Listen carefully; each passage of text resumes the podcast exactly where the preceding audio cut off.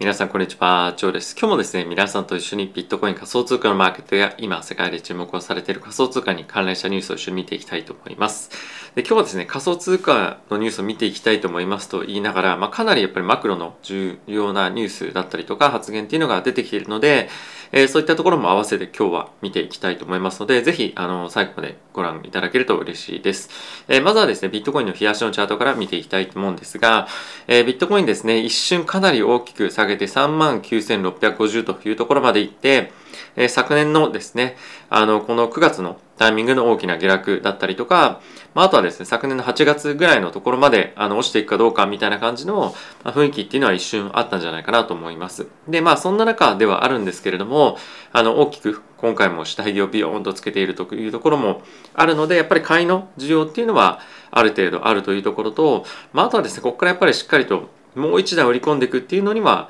まあ、若干恐怖感っていうのもあるんではないかなと思うので、まあ、この辺りは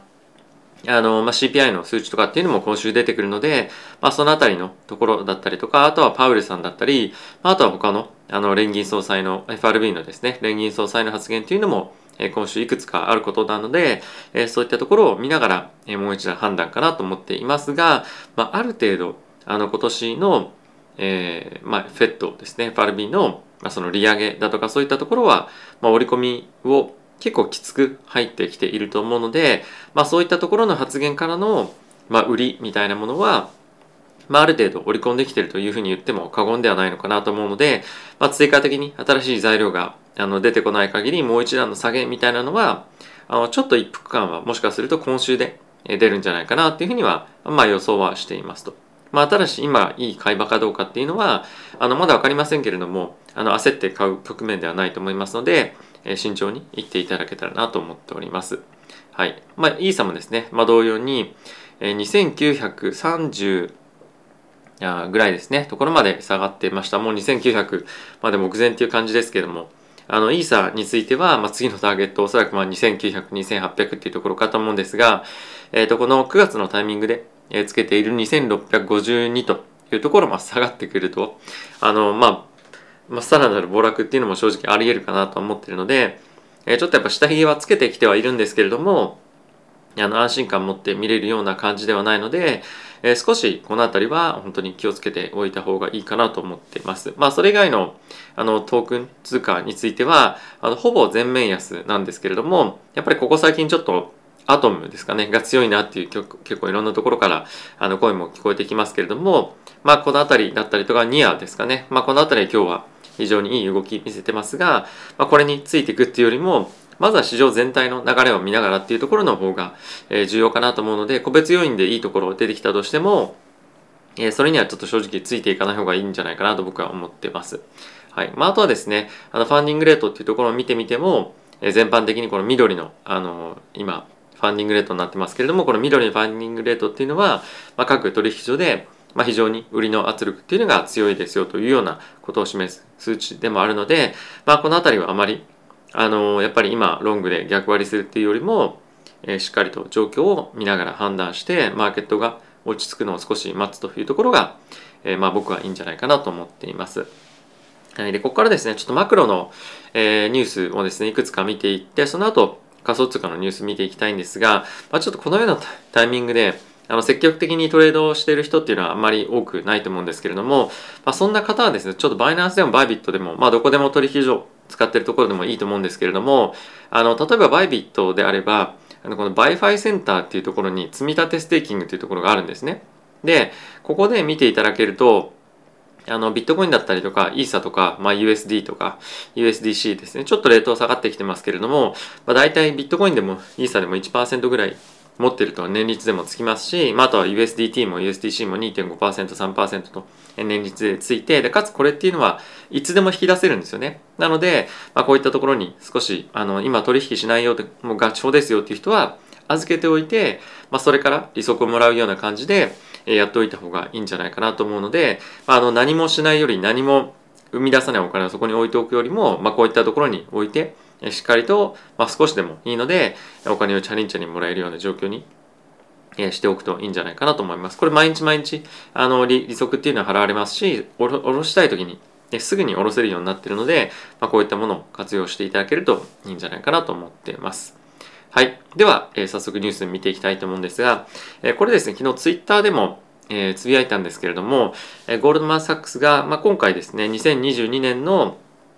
0度ハイク、利上げですね、の予想を、これまでは3回だったんですが、まあ、先週の FRB の FOMC ですね FOMC の議事録を反映して3回から2022年には4回の利上げに予想を切り上げましたというようなニュースが出ていましたでこれは3月6月9月12月というのが現在の予想でプラスこれに加えてバランスシートの縮小っていうのをやっていくというのが現在の予想となっていますがおそらくこれが今のマーケットのコンセンサスになっているんじゃないかなと思うのでものすごくこのニュースがサプライズとかっていうよりも、まあ、る程度コンセンサスがま固まってきてるなっていうのは、え、あるかなと思います。やっぱり今の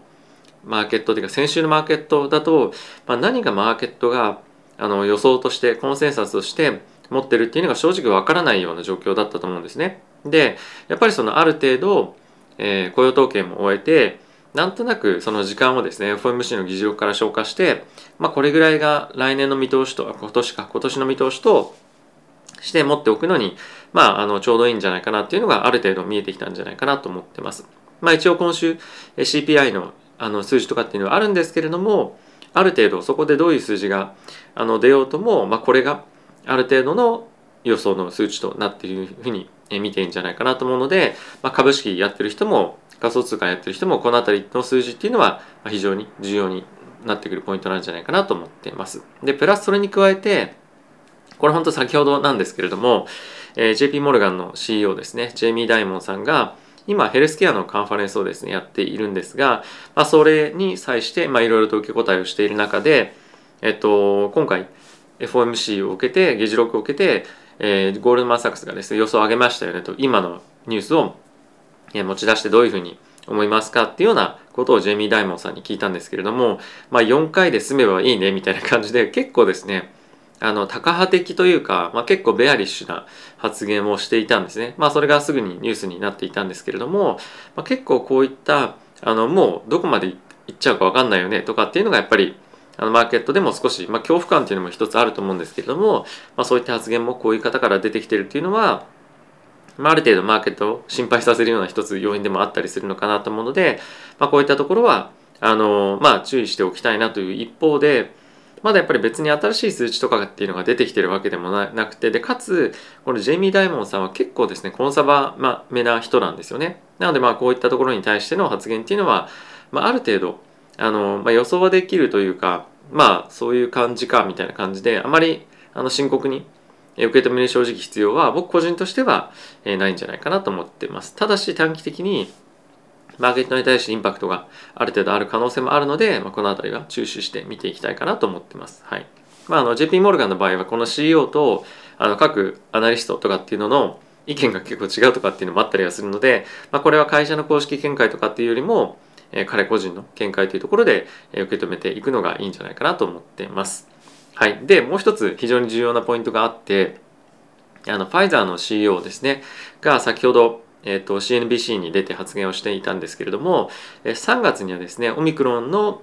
オミクロン対策ができているワクチンというのが、まあ、製造開始になりますよというところが発言をされていました。でこれは非常にいいことだと思っていてやっぱり今非常に問題になっているのが、まあ、物価上昇というところはもちろんそうなんですけれどもなかなかやっぱりコロナの状況が落ち着かないというところであの供給面でそのドライバーをやったりとか、まあ、そういったその物の供給が滞るような人的な今人材のまあ何ていうんですか枯渇じゃないですけどもそういったところが状況としてある中でなかなかそのオフィスワーカーみたいな感じの人たちは問題なく働けているんですが、まあ、実際にトラックドライバーしたりとか物流ところで物流センターで働いたりとかそういった物流を循環させるような仕事をしている人たちにやっぱりあのなかなか今あのリソースが足りてないと。でそれもあってなかなか物が行き届らないので、えー、物がなかなかなくてそれで物価がどんどんどんどん上がっているという状況になっているので、まあ、このオミクロンのワクチンが出てくることによってそういったところが、解消できるんじゃないかっていう少し前向きな感じのセンチメントにはあの短期的になるようなニュースかなと思うのでこの辺りマーケットの反応は見ていきたいかなと思ってます。で、えモデルナだったりバイオンテックの、ま関連の株ですねはやっぱ上がってきてるのでその辺はマーケットとして短期的なリバウンドっていうのはもしかするとあるかもしれないなと思っているのであの、まあ、全般として仮想通貨は今落ちてますけれども、えー、株式も含めたリスクマーケットのセンチメントっていうのは短期改善ある可能性もあるので、まあ、その辺りはいろいろと株も為替も、えー、金利も仮想通貨を見ながら判断していくといいんじゃないかなと思っています。はい。で、ここからちょっと仮想通貨ニュース見ていきたいと思うんですが、えー、まずはですね、昨日ちょっと僕もこれもツイートしたんですが、えー、今ですね、マーケットで出ている先物の、えー、まあ、買いと売りの、まあ、比率というか、あの、割合で、あの、大体7割が今、ロングの、え売りですね。いわゆるその、買い持ちで持っていた縦玉を、ま売るっていうものがま7割を今占めていると。でこれは過去見ていても分かる通りえ昨年の5月の暴落のタイミングがま同じような水準の最後になったタイミングなんですけれどもやっぱりかなりあの激しい売りが今やっぱ出てるというのは、ま、こういったところから見ても明らかなんじゃないかなと思ってます。まあ、ただしだからといってあの底打ち近いよ近いですよっていうわけじゃないので、まあ、これは気をつけていただきたいんですけれどもあの前回の時も1234って4回あのこのタイミングが来てやっと暴落したっていう感じではあったので、まあ、もっと追加的に売りが来る可能性は十分あるので、まあ、気をつけてはいただきたいんですが、まあ、ある程度その売りのピークが近づいてきてるんじゃないかっていうのはなんとなくあの意識として持ち始めてる人も一部ではやっぱりいると思うので、まあ、この辺りの数値は定期的に皆さんにお知らせしていこうかなと思うんですがあのまだ買いですよとかそういうわけじゃないので、まあ、これだけ本当に気をつけていただければなと思っております。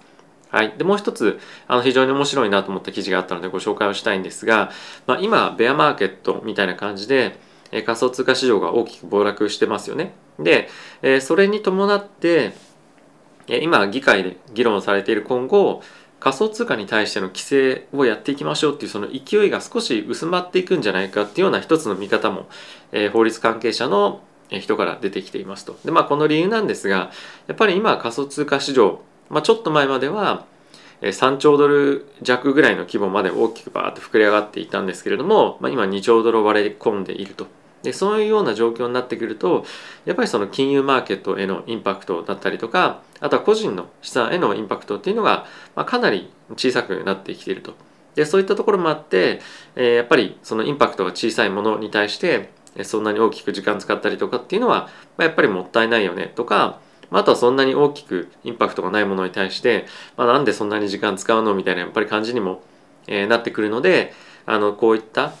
規制が規制に対しての厳しめな目っていうのは、まあ、少し緩むんじゃないかっていうような、まあ、意見も出てきているというような感じですかね。まあ、正直あのもうマーケットでポジションを持ってる人からするとあの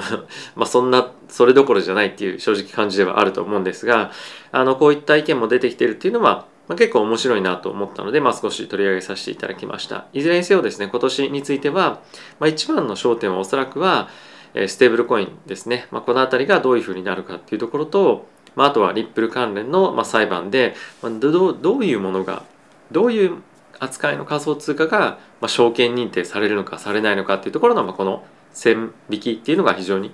重要なポイントになってくるんじゃないかなと思うので、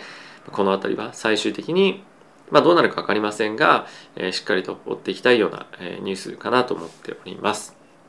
はい、あとこれ結構面白いなと思ったあの視点のニュースだったんですけれども、え今回ですねカナダのビットコインマイナーがビットコインをですね、まあ、あのディップで1000ビットコイン買いましたというような形でニュース出ているんですがこの中で書かれているのが結構ここ最近ですねマイナーからのあの売却ビットコインの売却っていうのが減ってるんですよね結構そのここだけじゃなくていろんなところで。でその一つの理由としてやっぱマイナーっていうのはこれまで資金の工面をなかなかやっぱりできなかったとでその理由としては普通の企業であれば自分たちがやってる事業っていうのはある程度世間的にも認められているので、まあ、ベースそのそこでの収益をベースにお金を借りることができるというわけなんですがやっぱりこのビットコインのマイニングを会社としてやってますみたいなまあ事業としてやってますみたいな会社ってえ何それみたいなちょっと怪しくないみたいな感じでやっぱ見られがちだったと。しかし昨今のやっぱりこのビットコインのまあいわゆるブームとか仮想通貨全般の盛り上がりっていうところが出てきたこともあって、